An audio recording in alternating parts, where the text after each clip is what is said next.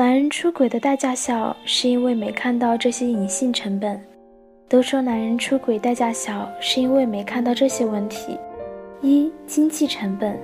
男人出轨后，不能只和小三谈情说爱，也不能只开房约炮吧，总是需要感情上的交流和关系上的往来。过个节发个红包，过生日送送礼物，不说其他情趣，在趴之前起码会吃个饭，如果时间够，还会再看个电影什么的。这些开销还只算了小三一个人的，对于家庭的开销，比如房贷、车贷、孩子的奶粉钱，还有双方的生活费，乱七八糟加起来，如果一个月没个几万块，能养得起小三吗？而且这还得是运气好，碰上不图钱只谈爱情的。如果碰上一个精明的，今天让你给他买个包，明天让你给他买个衣服，后天需要钱去干嘛干嘛，分分钟让你一贫如洗。这些都是看得见的，还有一些是看不见的。被知道出轨后颜面扫地、好面子的男人们，怎么能受得了邻居之间的叨叨？所谓好事不出门，坏事传千里，想搬走还得去千里之外呢。在被老婆发现后，权衡利弊下，大部分男人还是会选择和婚外恋的小三断绝来往。但是他真的会心甘情愿就这样被你抛弃吗？女人的床太容易上，就会不太容易下了。如果小三一张口问你要个几十万，你不想给，那他就会一哭二闹的。而你毕竟是做贼的，肯定会心虚，所以你最终会因为不想把事情闹大，乖乖掏钱了。二、风险成本，约炮是近几年突然火起来的词，在前几年约炮这个词刚出现的时候，就让很多自媒体大 V 更热点，表达的观点中有约炮是解决需求的正常手段。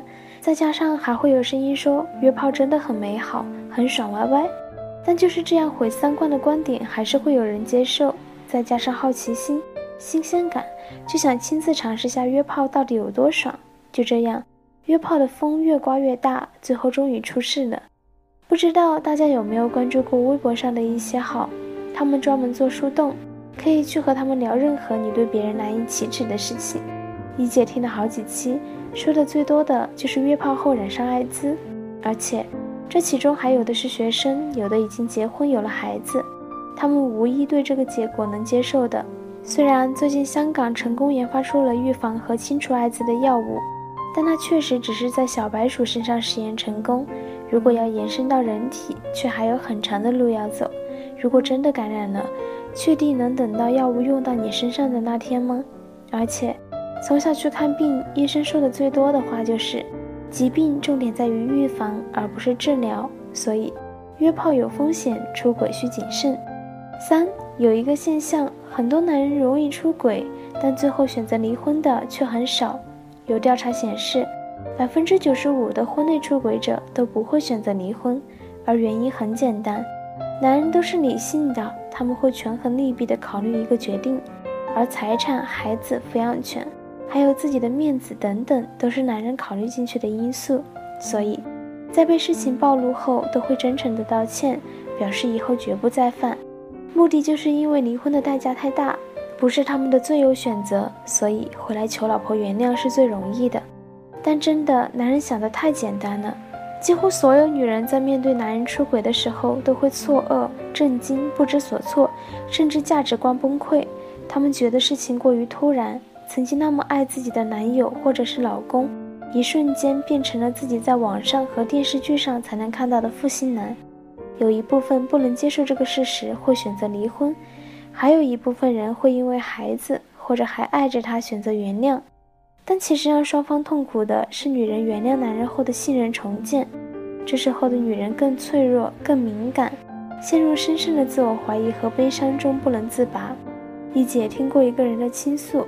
她老公就是出轨了助理，还被捉奸在家里的床上。她因为孩子选择了不离婚，而老公也是诚心道歉，万般恳求，也辞退了那个助理。